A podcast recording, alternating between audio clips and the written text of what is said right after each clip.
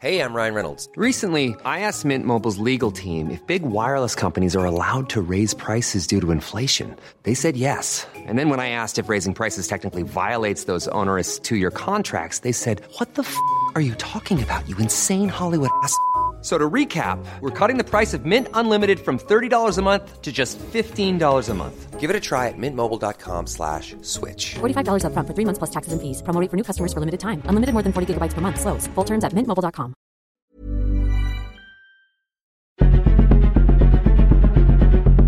Exploremos las razones detrás de la desigualdad y la impunidad en nuestra sociedad. Contaremos casos y los explicaremos. Presentaremos aquellas historias que interesan a la gente. Esto es La Injusticia de la Justicia con Ricardo Rafael, Periodismo Judicial.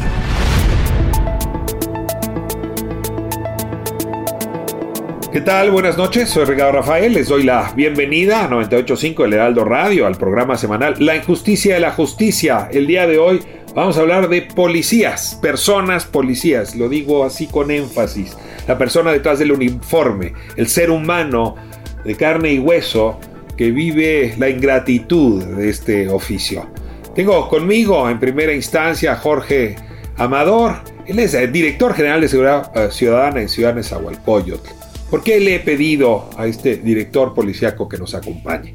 Porque en Ciudad Nezahualcóyotl eh, la disminución de delitos es notable, sobre todo comparado con las demarcaciones vecinas, Iztapalapa, Los Reyes La Paz, Chalco.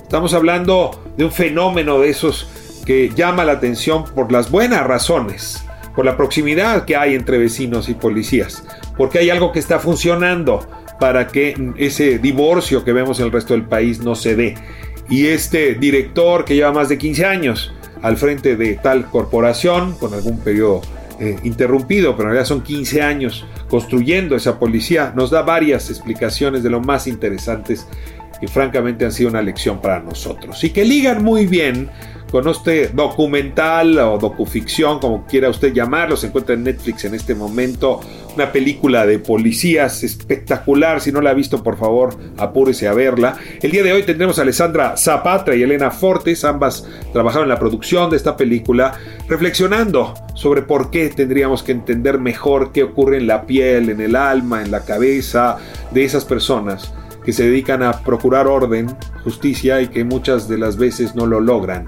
Y claro, tienen poco prestigio entre nosotros, pero no hemos sido capaces de mirarlos a los ojos, frente a frente, asumirlos como un ser humano igual que cualquiera de quienes requieren sus servicios y por lo tanto no hemos sido capaces de entender las condiciones tan miserables que les rodean, no solo de corrupción, sino de precariedad y de desventaja. Hoy hablaremos de la policía con la dignidad que el tema merece. Comenzamos. Lo anuncié hace un momento en la introducción, aquí en La Injusticia de la Justicia contamos esta noche con la presencia de Jorge Amador. Él es eh, director general de Seguridad Ciudadana en Nezahualcóyotl. Es ah, director de la policía de ese municipio. Eh, lo ha sido en dos periodos. Y el primero, lo comentaba hace un momento, 2003 a 2009 y el segundo de 2013 a 2000 a la fecha, 2021, son 15 años de estabilidad, digamos, en el mando policial y pareciera que esta es una de las virtudes que podrían explicar por qué el índice de criminalidad en, en Ciudad de es más bajo. Pero para que nos cuente a profundidad la experiencia que han implicado estos 15 años, le, doy la bienvenida a Jorge Amador, director general de Seguridad Ciudadana en Nezahualcóyotl. Bienvenido, don Jorge. Muchas gracias, Ricardo. Pues ah, eh, la, la permanencia permite acumular experiencia y supongo que permite estabilizar también las políticas de seguridad. Eh, que en principio explicarían por qué ustedes tienen índices que contrastan mucho con las demarcaciones vecinas. Si, uno revisa, en alguna ocasión lo hice, los índices de criminalidad en la, alcaldía de Iztapalapa, por ejemplo, eh, o en Chalco, eh, o en los Reyes de la Paz, sí vamos a encontrar con que Ciudad Neza se beneficia de un indicador distinto. En ese sentido, pues quizá por excepción es que vale la pena estudiar el fenómeno y me atrevo a hacerle esta primera pregunta. Usted, aparte de, su propia conducción de la policía, ¿a qué factores le, eh, le otorgaría peso para explicar pues esta diferencia entre Nesa y el resto de estas demarcaciones que cité hace un momento. Desde luego es, es importante el hecho de que los mandos eh, tengamos oportunidad de desarrollar en un tiempo eh, prolongado de iniciativas, buscando que la realidad las avale. Pero antes de eso hay un factor, yo digo que más importante, que es el factor de la voluntad política.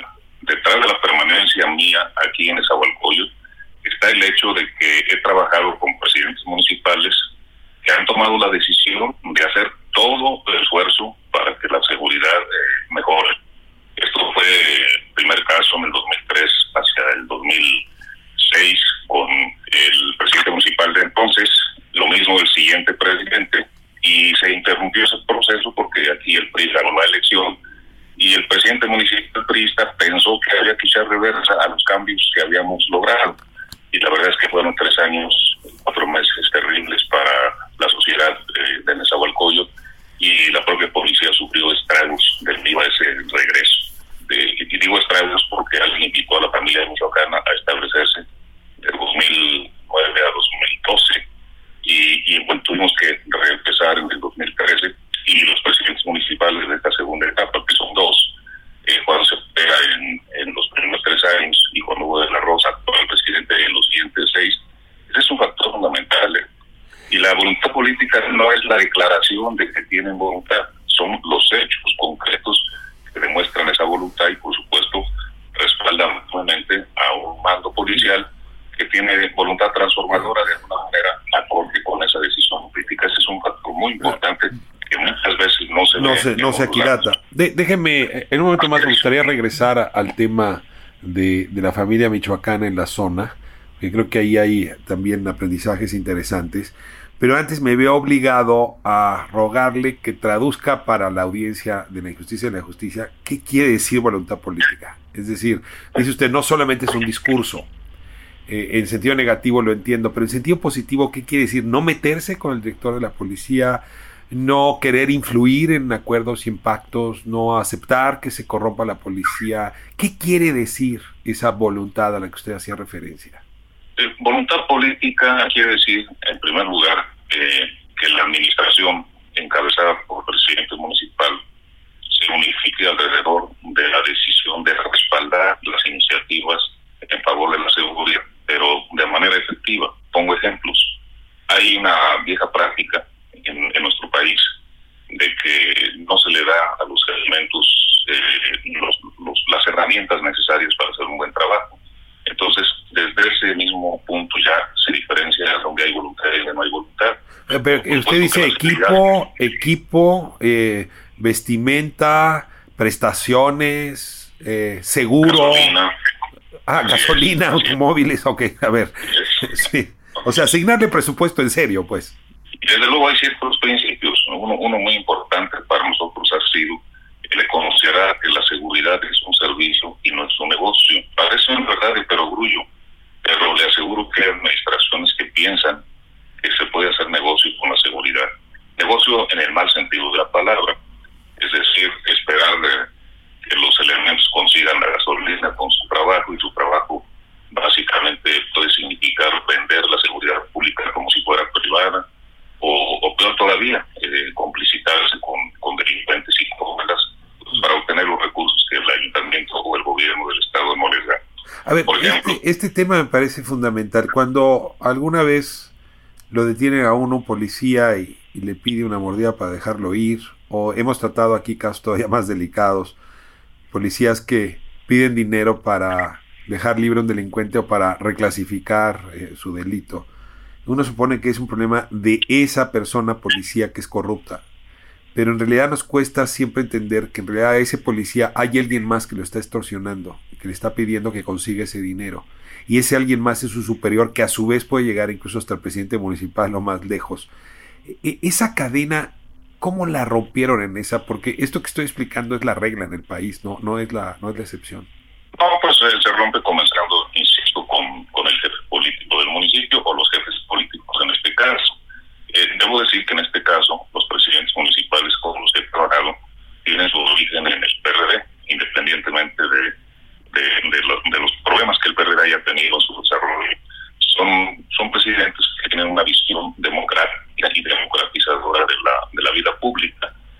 ayuda mucho, porque precisamente la, la primera decisión es combatir la seguridad en un servicio y eso significa que al director de seguridad no le van a escatimar recursos dentro de lo limitado que tiene su presupuesto del municipio, pero que tampoco le van a pedir que consiga dinero de los elementos y que los elementos consigan dinero de la gente. Ese, ese principio es, es, es fundamental. Ahora viene el tema de los grupos criminales. Eh, ahora sí entramos a este ejemplo que ponía la familia michoacana, pero quiero ligarlo con lo que está diciendo. Yo supongo que si hay una estructura diseñada para que el policía consiga la gasolina, le ponga llantas a los coches, eh, le pase una corta, una parte a su jefe, ese sistema es muy vulnerable para que líderes de bandas organizadas lo penetren. Es decir, es, es, un- es la perfecta víctima para que, por ejemplo, la familia michoacana, usted citaba porque está en esa zona, eh, se adueñe de la policía, casi la compre como si fuese una, una- un instrumento para su propio negocio. Eh, ayúdeme también a explicar a la audiencia cómo ocurre esta vulnerabilidad policial frente a las bandas del crimen organizado cuando existe este, este ejercicio cotidiano de corrupción. Bueno, lo que pasa es que, que volvemos a la administración municipal. Yo, yo, yo aseguro, Ricardo, que donde hay las directivas del crimen organizado, hay algún entendimiento en algún nivel de la administración pública. No puedo afirmar categóricamente que sea necesariamente con el jefe del Ejecutivo, pero las bandas eh, no se arriesgan a trabajar en un territorio, en un municipio o en un estado si no hay cierto respaldo público. Entonces, eh, cuando la familia michoacana estuvo aquí y, y llegó cuando nos estábamos yendo nosotros, eh, la verdad de las cosas es que alguien la invitó y, y tengo esa, digamos, idea, no como una sospecha irresponsable. Los compañeros policías, que obviamente yo me fui, pero ellos se quedaron aquí, me informaban que el primer director que me sucedió a mí ya en este periodo de regreso al viejo modelo, eh, dio la consigna de que si detenían a alguien que dijera que era de la familia michoacana, lo soltaran. Entonces, ese grado de, de- de entendimiento, ese grado de colaboración, eh, nos explica una decisión particular del entonces director, director que no duró más de que un año y unos cuantos meses. Pero a lo que me quiero referir es eso. Si, si hay una decisión de la autoridad política y por supuesto siguiendo esa decisión de la autoridad policial, el espacio eh, no es favorable para que operen los criminales organizados en el territorio municipal. Yo puedo decir categóricamente que cuando regresamos, las, eh, los centros operativos de los grupos criminales emigraron a municipios vecinos, pero no operan desde aquí. Los que expulsó, los expulsó a, No. a las otras demarcaciones. Estamos en la justicia de la justicia. solos. Estamos en la justicia de la justicia con Jorge Amador, él es director general de Seguridad Ciudadana eh, en Esahualcoyot. La verdad, explicándonos desde adentro cosas que uno podría intuir, mirar, pero es muy interesante escuchar a quien opera eh, una institución de este tipo y la opera con la eficiencia que ha sido notable en Ciudad de Nezahualcóyotl. Jorge, en esta misma hebra de argumentos que me estaba dando, uno supondría que esa policía es vulnerable por el ámbito de corrupción, pero también tenemos evidencia de que es vulnerable porque esas bandas amenazan la vida de la las personas policías, atentan contra sus directivos e incluso van contra los presidentes municipales. Es decir, ese es el otro mecanismo de asegurar la sumisión policial. Y aquí sí también me atrevo a decirle cómo enfrentaron esa otra fórmula de penetración que pues también tan socorrida ha sido en casi todo el país. Pues, aquí viene la estrategia de fondo de lo que llamamos eh, el modelo de NESA o la, o la práctica de, de seguridad ciudadana en, en Nezahualcóyotl. El fondo del asunto es que todo nuestro esfuerzo debe ser a romper con el tradicional divorcio entre la policía y la ciudadanía. Por lo tanto, todo el esfuerzo es a construir eh, lazos firmes entre la labor gubernamental a través de la policía y los ciudadanos. Esa es la clave. ¿Pero qué me está diciendo? Eh, ¿Que quien los cuida, quien los arropa, los policías, es la propia ciudadanía? ¿Que eso, eso les, les protege frente a los atentados, las amenazas de muerte, eh, etcétera? No, la verdad de las cosas es que en la medida en que se rompe el divorcio con la ciudadanía y en la medida en que se establece una operatividad basada en el servicio de la ciudadanía, se establece una especie de alianza de lazo muy firme que hace que sea muy incómodo para los grupos eh, eh, organizados eh, operar en, este territorio. Como ejemplos, lo, lo básico para nosotros es dar seguridad a todos, en todas partes y a todas horas. Eso significa desplegar la fuerza policial en 100 cuadrantes y por lo tanto tener una presencia permanente en todo el territorio municipal, pero también de día y de noche. Erradicamos aquí el horario de 24 horas de trabajo por 24 de descanso, que es absurdo, es dominante todavía en, la mayor parte del país, y establecimos el horario de 12 por 24 para que los que están trabajando siempre estén trabajando, no durmiendo. Entonces, eh, tres turnos de 12 horas, trabajan 12 horas y descansan 24. Y eso significa que, el municipio presenta el aspecto de una regularidad porque las patrullas con sus luces que están, pero no, no eh, amontonadas en un sitio, sino desplegadas en, los cinco cuadrantes del municipio. Eso representa también la posibilidad de que los vecinos conozcan su patrulla, la de su cuadrante. Además, la patrulla del cuadrante tiene un celular y todos los vecinos tienen ese celular y tienen la facilidad de hablar por teléfono a cualquier hora del día y de la noche, sea para pedir una información o para pedir un auxilio. Esta, esta presencia es muy cómoda. En el viejo modelo, la noche quedaba a, a disposición de los criminales y, en determinadas eh, regiones se ponían de acuerdo con los mandos policiales para que no se patrullara ahí y por lo tanto pudieran hacer todos sus movimientos con, con mucha seguridad. Entonces, objetivamente se estructura el servicio para estar cerca de la gente y para darnos cuenta cuando entran eh, sujetos tienen el aspecto de ser irregulares y por tanto pueden ser revisados y si traen armas pueden ser detenidos, etcétera, etcétera. No, ya, ya. Esto, esto, esto, llamamos proximidad social, básica. Y, desde el momento en que se hace lo básico, se, crea un espacio incómodo para que operan estos grupos. No, queda, queda muy claro. Es decir, si hay otros lugares donde ellos pueden operar con mayor flexibilidad, con mayor eficacia, se van a ir a esos otros lugares y van a dejar eh, los que eh, pueden implicar un riesgo mayor justamente porque la sociedad y la policía van cerrando filas. En estas capacidades eh, que llaman mucho la atención. Me quisiera centrar para el resto de la, de la entrevista, don Jorge. Por un lado, dice usted, Ciudad de Zahualcoyot está dividida en 100 cuadrantes. Y entiendo que para cada cuadrante hay policías con nombre y apellido cuyo teléfono tienen las y los vecinos. Es decir, no es la policía, o sea, no es una organización que dirige don Jorge Amador, es eh, un señor que tiene nombre y apellido, que tiene una placa, o una mujer que tiene una placa, cuyo teléfono está en manos de la vecina de la calle tal. Y eso hace toda la diferencia porque entonces uno le pone rostro.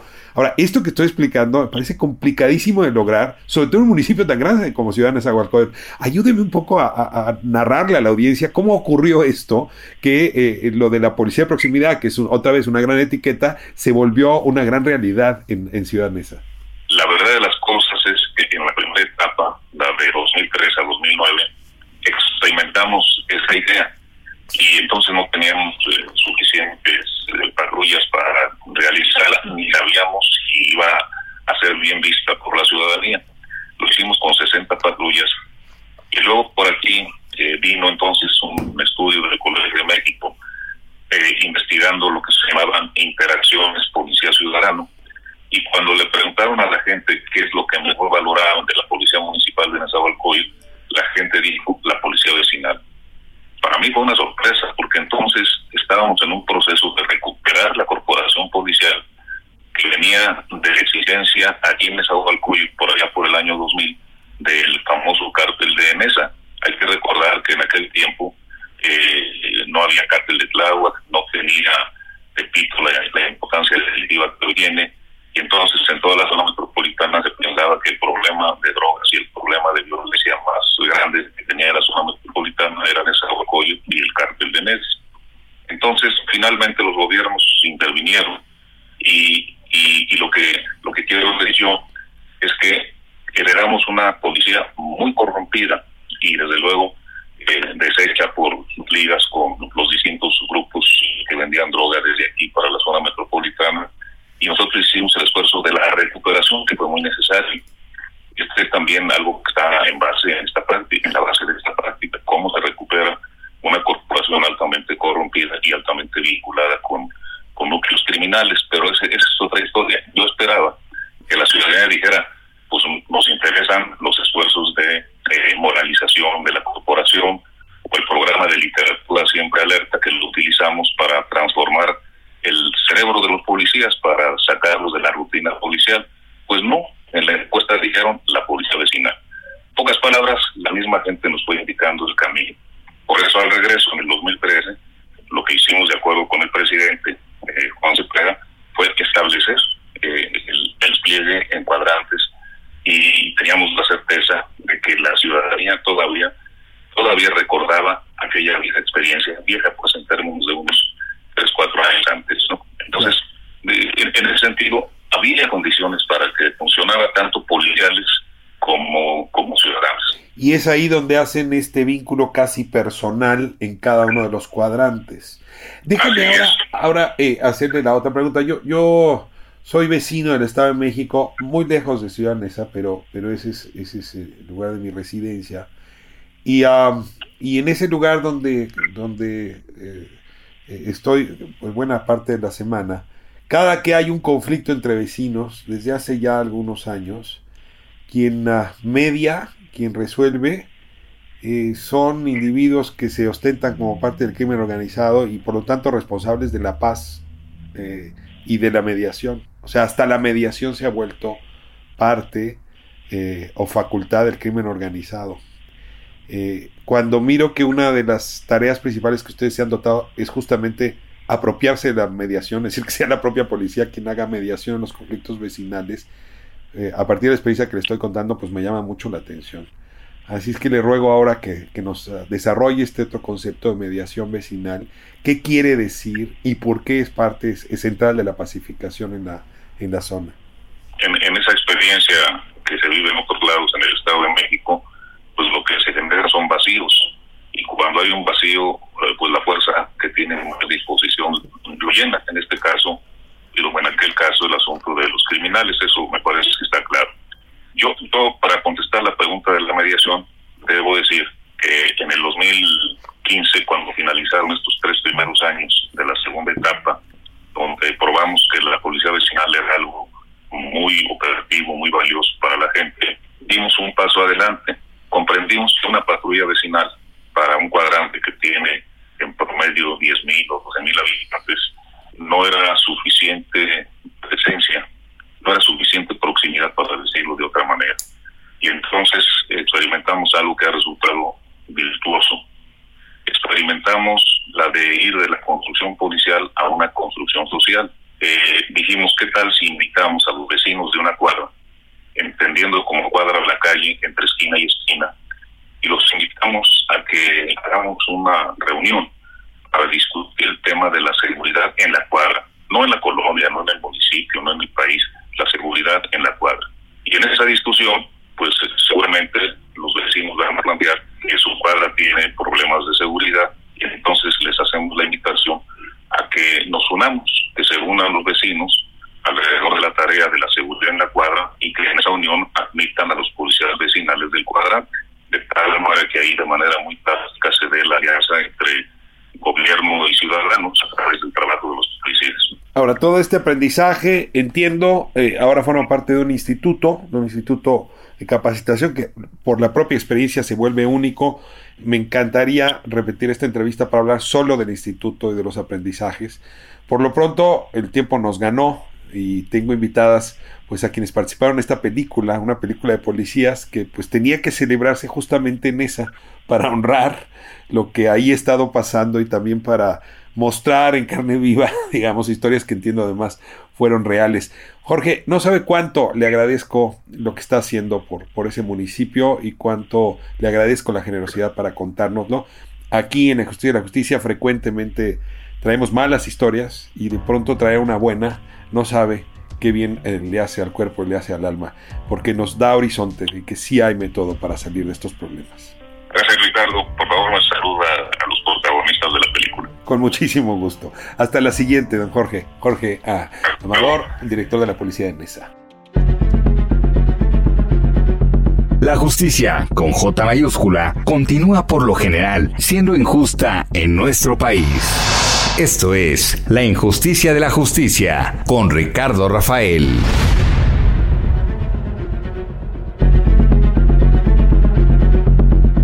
Continuamos con más del periodismo judicial al estilo de Ricardo Rafael.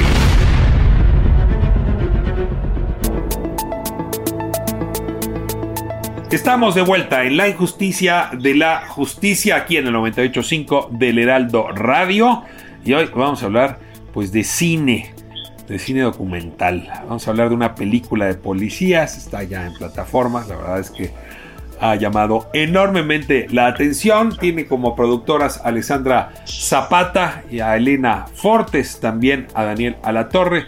La dirige Alonso Ruiz Palacios. Y hoy tengo la verdad el privilegio de contar con Alexandra y con Elena aquí en el programa para hablar de policías. Gusto en saludarles, ¿cómo están? Buenas noches. Hola, buenas noches. Muchas gracias, Rafael, por la invitación. Digo, perdón, Ricardo, por la invitación. Gracias, Elena. Ricardo, qué gustazo estar en este espacio y tú que has documentado eh, y, y, que sabes tanto de estos temas. No, hombre, Alexandra, pues sí tengo obsesión con el tema, pero creo que es una obsesión generacional, ¿no?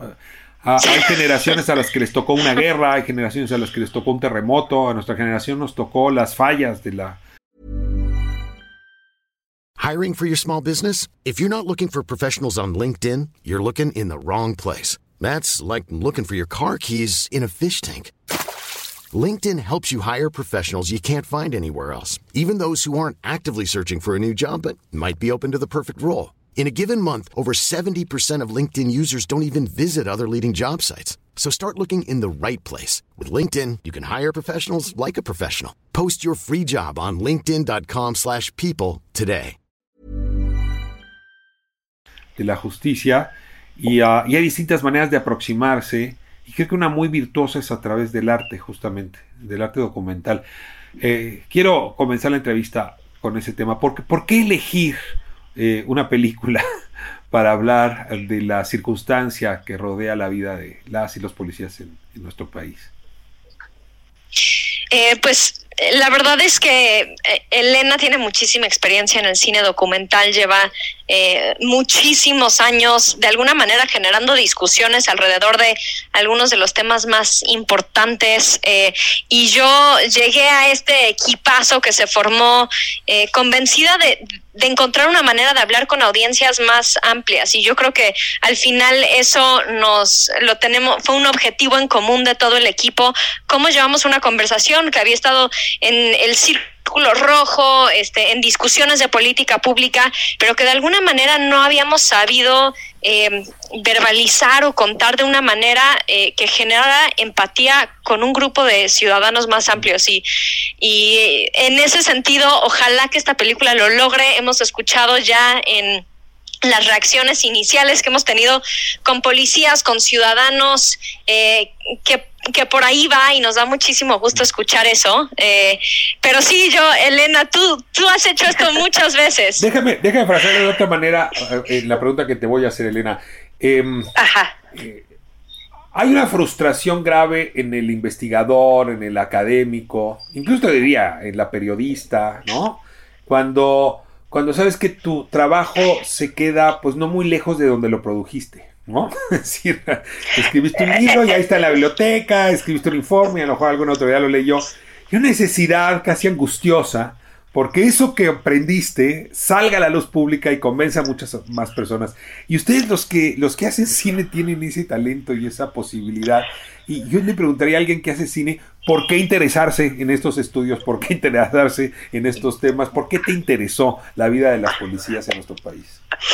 Pues mira, o sea, yo, eh, o sea, llevo prácticamente toda mi vida justamente, digo, previo a, empezar como productora, yo dirigí el Festival Ambulante durante 12 años y me di cuenta justamente de ese reto, porque eh, eh, de, las organizaciones, sobre todo de, la sociedad civil, de no poder alcanzar el público al que querían llegar y justamente del potencial del cine y del cine documental en este caso, para poder traducir y hacer accesibles. Em, pues muchos temas, ¿no? Entonces, de alguna manera el festival como que empezó para poder mm. llevar a, las personas y a, los lugares que inspiraron estos documentales poder regresar a esas historias, ¿no? Y generar esas conversaciones. Entonces, de alguna manera, como que toda esa experiencia previa eh, a la hora de producir, pues la, la, tengo como muy presente y nosotros arrancamos este proyecto para eh, con la intención original de hacer un documental que pudiera abordar la crisis de impunidad en México, que contara esa historia de una manera entretenida, que llegara a un público muy, muy amplio y, y, con la esperanza de poder eh, de alguna manera eh, generar nuevas conversaciones, ¿no? Alrededor de, eso. Entonces, estuvimos en un periodo de investigación largo, de dos años, pero finalmente eh, llegamos a la policía por muchas razones. Una, porque, eh, digamos, la policía y el género policíaco en el cine da este para mucho en términos de cómo jugar con eso a la hora de hacer esta película, por eh, es nuestro primer punto de contacto con la autoridad y con este sistema disfuncional y porque es una relación que está rota en México y en muchos otros países por razones muy distintas, pero sentíamos que había también algunos elementos ahí universales eh, eh, en, ese reto. Cuando, cuando los seres humanos nos, nos, nos relacionamos con nuestros gobiernos, pues nos relacionamos con personas de carne y hueso, el profesor, la médica, el policía, ¿no? Son las ventanillas primero. Y si nuestra relación con esos personajes es mala, tenemos una mala impresión del gobierno en general. Eh, quizá de las que acabo de mencionar, de las personas que acabo de mencionar, el policía es el que tiene peor reputación. Cada vez que veo el tema de reputación, veo cómo baja eh, sensiblemente eh, aquella que merece la policía.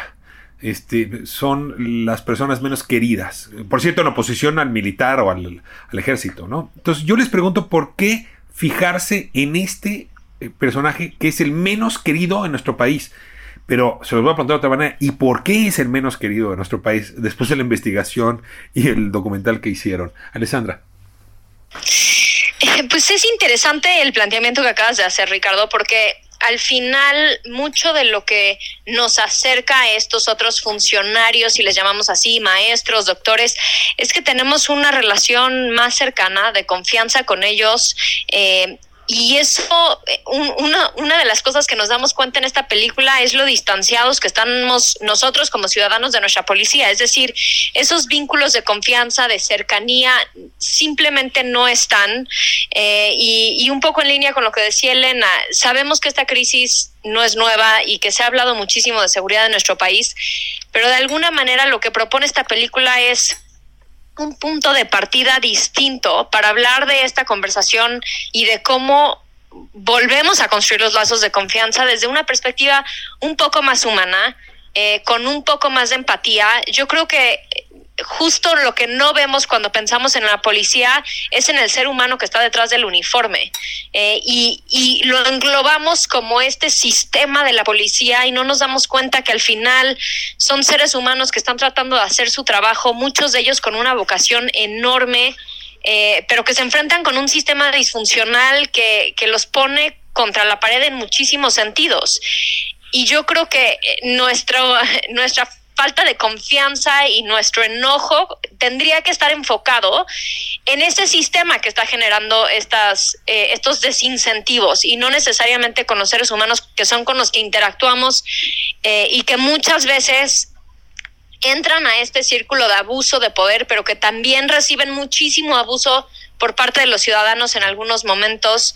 Eh, entonces, ese es, ese es exactamente el, ciclo que quisiéramos romper y que sabemos que sí se puede romper. Y, los ejemplos están ahí, a veces no los hemos sabido contar eh, o, por lo menos no contar para una audiencia más amplia. A mí, yo creo que en este proyecto, la cercanía, la apertura, la generosidad con la que la policía de Nesa abrazó el proyecto y, permitió que eh, la investigación y muchas de las grabaciones se dieran, se tiene que destacar porque lo que ellos han construido y la, y la manera en la que le han podido dar la vuelta a la confianza entre ciudadanos y policías en el municipio de Nesa, vale la pena reconocer eh, y contar esas historias. Y a partir de contar esas historias es que podemos impulsar estos esfuerzos, replicarlos en otros lugares y tener un poco de sentido de optimismo de que las cosas sí pueden ser distintas. Quiero en un momento más hablar de, de Ciudad Nezahualcóyotl y de su policía, porque sí es tema aparte y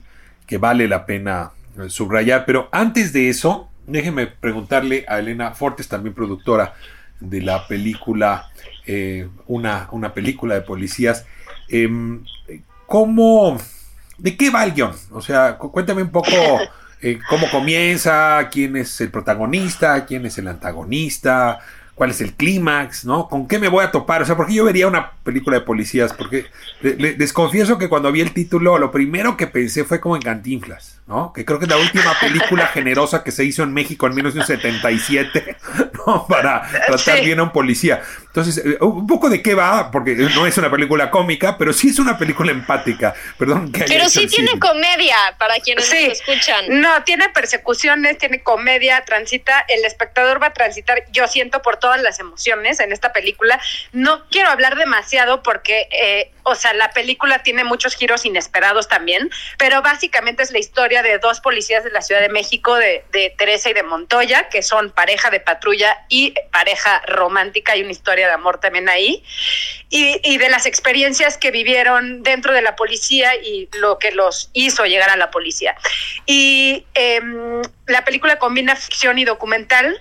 Eh, a, estas personas las interpretan Mónica del Carmen y Raúl Briones y ellos como actores siguieron un proceso inmersivo eh, mediante el cual se infiltraron a distintas academias de policías y patrullaron con la policía de Nesa como para vivir en carne propia lo que es ser policía en México para poder interpretar a estos personajes. Entonces la película combina ambas narrativas. Eh, para nosotros lo importante es que ese mismo viaje que vivieron Raúl y Mónica y nosotros al hacer la película de alguna manera refleje también el viaje del espectador. Y, y bueno, además tiene música de Lalo Schifrin, o sea, tiene un soundtrack increíble la, la película de Lalo Schifrin, eh, quien es mejor conocido por Misión Imposible. pero digamos que sí, o sea, es, es, una película muy especial, es una experiencia muy Oye, pero la verdad, ¿en la vida real cabe que dos patrulleros sean pareja? Sí, o sea, esa es, es historia real. O sea, es, una historia real. Eh, ¿Y eran pareja pública? ¿Estaban casados? ¿Tenían hijos o...? Se, casaron, o sea, eventualmente, eh, digamos, se rejuntaron en la patrulla y, son pareja actualmente. Y ellos, su primer este, departamento fue la, la patrulla, digamos. Exacto, la patrulla del amor le decían, de hecho, este, y justo, eh, justo porque también era el único refugio que tenían al estar dentro de un sistema en el cual la institución les da la espalda y los ciudadanos también, lo cual a nosotros nos parece fascinante justamente, regresando a tu pregunta inicial, explorar por qué un policía es policía, o sea, porque sí hay una vocación muy fuerte, más allá de la necesidad eh, y, más allá de todo lo demás, ¿no? Eso es algo que encontramos eh, en, el proceso de investigación. Hay una contradicción, eh, déjame ahora lanzar la pregunta a Alessandra, que, que me gustaría explorar con ustedes. Ah, como persona habitante de pues, prácticamente cualquier comunidad humana, eh, pues a mí me conviene que, que haya un agente de policía que, ah, digamos, a la cual se le pague bien, ¿no? Y tenga buenas prestaciones y tenga una vida feliz y ojalá y tenga amor y tenga hijos, pues y que se dedique pues a, velar por la paz alrededor de mi casa y en mi casa. Es decir, no hay nada que desearía más que tener una buena policía. Y sin embargo, eh, no pareciera haber consecuencia con ese deseo. no está enterado de cuánto se le paga al policía, ni cuál es su prestación, ni si está enamorado o desenamorado, se está buscando a sí misma, ¿no? Si tiene una, eh, digamos, un retiro digno, si está protegido, si, si, si, en fin, no me interesa nada. Entonces, ¿cómo puedo esperar mágicamente tener una buena policía si no me interesa el contexto en el cual esa buena policía surge? Es como querer tener estupendos tomates en la tierra, pero en lugar de tierra tengo cemento. ¿no? Sí. hay una contradicción que no alcanzo a explicarme, que a lo mejor ustedes podrían ayudarme. Eh, pues yo creo que sí hay una contradicción ahí fuertísima que parte otra vez de no ver a los policías como seres humanos con necesidades Eh, y, y, el no estar cerca de estos esfuerzos ciudadanos también se traduce en que el cambio institucional es imposible. Es decir, incluso con agentes de cambio dentro y fuera del sistema que quieren transformar a las policías, que quieren construir eh, condiciones laborales dignas, etcétera, pues no tienen ellos el acompañamiento de apoyo ciudadano en estos eh, en estas transformaciones que evidentemente no son fáciles. Y el electorado, en muchos sentidos, salimos y votamos cada tres o cada seis años por alguien que llega y promete inventar el hilo negro o insinúa inventar el hilo negro. Entonces, estos esfuerzos que se empiezan a construir que obviamente las transformaciones institucionales no se logran en tres o seis años. Necesitaríamos tener el blindaje político y el acompañamiento ciudadano diciendo esto es importante para nosotros, no vamos a dejar que, que se echen para atrás los avances ya logrados y vamos a seguir impulsando esta agenda hacia adelante. Y sin embargo, como describes, eso no está sucediendo. Los ciudadanos no estamos cerca de estos esfuerzos por, por muchas razones. Tal vez parte porque del, del hecho de que no lo hemos sabido comunicar bien. Mm. Sí, y yo eh, también, este, Alex, agregaría justamente otro elemento clave, que es que no vemos nuestra corresponsabilidad en este problema. O sea, este, uno de nuestros asesores lo dice mucho, ¿no? O sea, una sociedad no existe sin policía, una sociedad funcional, y la policía es un reflejo de esa sociedad. Y eh, no solo al no, no entender las condiciones en las que opera y no humanizarlo, sino también no darnos cuenta que también el ciudadano pues le conviene eh, la corrupción, ¿no? Entonces hay una responsabilidad ahí que hay que asumir también del lado de la ciudadanía. Voy a hacer un ejemplo eh, que a lo mejor está equivocado y si es así me corrigen. Dicen quienes trabajan temas de discriminación que el más discriminado puede llegar a ser el más discriminador. Esta frase la explico de manera más sencilla. Cuando va uno a un antro, hay un individuo que está en la puerta que le llaman cadenero es horrendo, ¿no? Es el que tú no pasas, tú no pasas. Bueno, ese cadenero es el más maltratado por el dueño local. Le pone una regañiza si deja pasar a alguien que no le gusta. Entonces, claro, a mayor discriminación que caiga sobre el cadenero, peor discriminación ejerce el cadenero sobre la persona que va a entrar al antro. Ese es el, esa es la hipótesis. Tengo la impresión de que con la policía esto es lo que ocurre. Les tratamos horrible, les chiflamos, los, tuteamos, los empujamos, los maltratamos, y no nada más la, ciudadanía, ¿eh? sus jefes, los políticos, el ejército, en fin, hasta los marcianos, ya si me dejan ver, no creo que haya nadie que hable bien de ellos. Pues ¿cómo estamos esperando que ellos a su vez, cuando tienen un poco de poder o mucho poder, no ejercen igual actitud ante sus semejantes? Creo que hay un elemento muy interesante en la película que es como que este juego con la actuación de actores eh, y, en muchísimos sentidos la película juega con las líneas de ficción y documental de manera eh, muy inesperada, muy interesante y entretenida para la audiencia. Pero hay algo que dice Mónica del Carmen eh, que creo que ah, encaja exactamente con lo que dices, que es en muchísimos sentidos la policía son las personas más vulnerables pretendiendo ser las más valientes o eh, y, de alguna manera en el momento en el que alguien se pone este uniforme de policía, están pretendiendo ser algo que no son. Eh, y ese juego creo que es también muy poderoso reconocer que le estamos pidiendo a alguien que proteja eh, y, que, que arriesgue su vida todos los días para, para proteger a los ciudadanos y al mismo tiempo viven en unas condiciones de vulnerabilidad absoluta.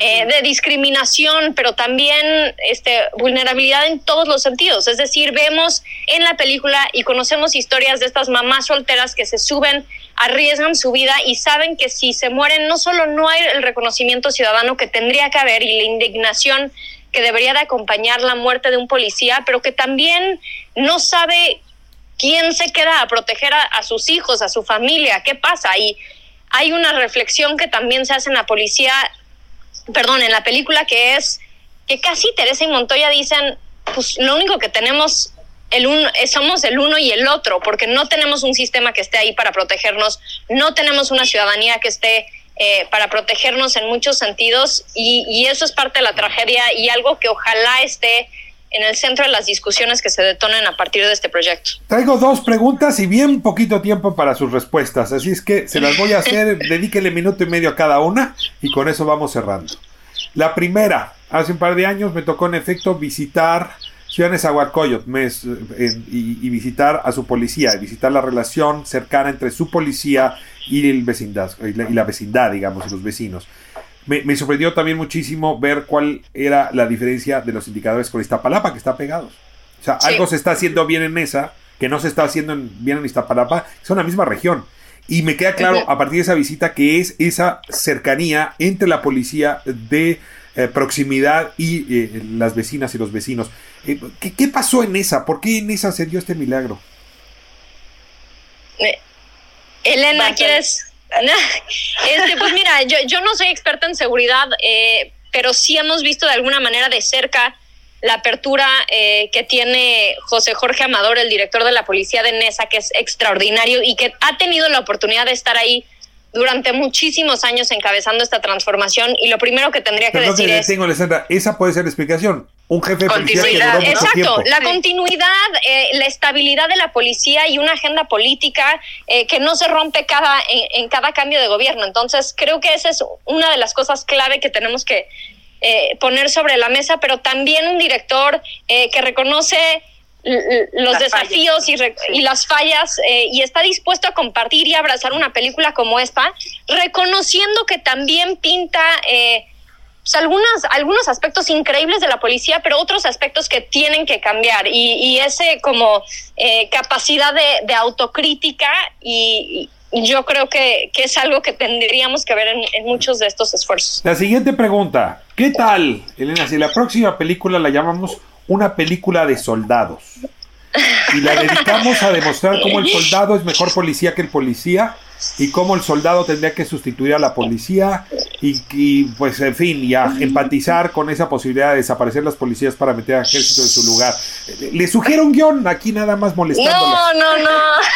no, qué horror. Bueno, la película antes de esta que, que hicimos se llama Familia Medianoche sobre las ambulancias privadas en México. Entonces, este, o sea, muchas veces, o sea, que se conecta directamente con la policía, después nos metimos al tema de policía, yo creo que sí, efectivamente, el, el ejército da para mucho. Eh, eh, ojalá esta película de alguna Pero manera no para reemplazar a las policías, por militarización, exactamente, sí, eh, eh, y genere una discusión importante en torno a eso. Y, y, está en 190 países, eso es algo también que vale la pena recalcar. En Estados Unidos las reacciones han sido interesantes, o sea, en, en, cuanto a eso es lo que esa es una policía sin dinero el racismo es casi a la inversa, ¿no? En, en, en México, la carne de cañón es la policía en su, en, en, en su mayoría eh, proveniente de comunidades indígenas del país. O sea, creo que hay, hay muchas cosas eh, de las cuales em, hablar a partir de esta película y también eh, de ver, ¿no? En la reacción del público en distintos contextos. Creo que ha sido, ha sido hasta ahora fascinante. Elena y Daniela ya tienen una cola de proyectos para la parte 2 de esta película que todos quieren que hagan. Se nos fue el tiempo. Les agradezco muchísimo, Alessandra Zapata y Elena Fortes, ambas productoras de la película, una película de policías. Vale la pena verla, está ya en las plataformas y bueno, es impresionante como un hecho que pareciera muy propio de un municipio mexicano allá en la zona del Estado de México, en Nezahualcóyotl, acaba siendo un argumento de discusión en todo el mundo porque francamente esa juntura entre las fuerzas del orden y la ciudadanía nunca ni podría ser una juntura fácil, sencilla genera conflicto y en ese sentido merece reflexión permanente. Pero hay que decirlo, lo decían muy bien ustedes, y tiene solución, ¿eh? no, estamos condenados a, eliminar la policía y, no sé, nombrar sicarios para que hagan el trabajo de los policías, por fortuna. Les mando un saludo muy afectuoso a ambas. Gracias por esta película y gracias por estar aquí en La Justicia y la Justicia, 98.5 del Heraldo Radio. Gracias, Ricardo, mil gracias. Hasta la próxima.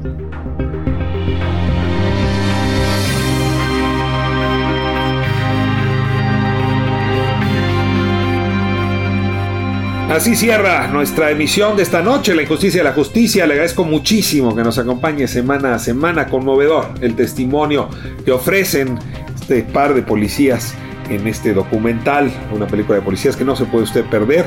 Y de luego muy interesante la eh, intervención de José Jorge Amador, director de la policía de Nesa.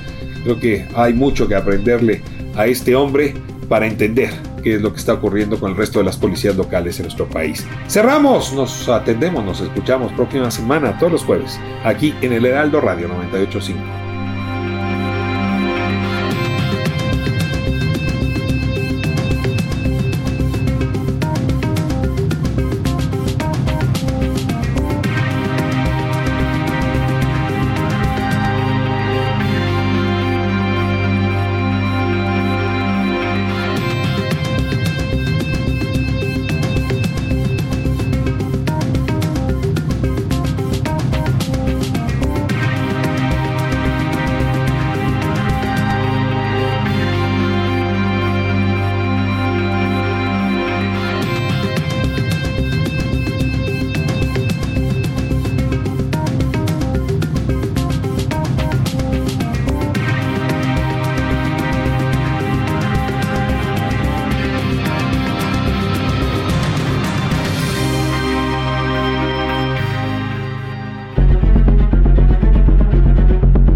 Aquí la injusticia de la justicia, con el periodista y escritor Ricardo Rafael.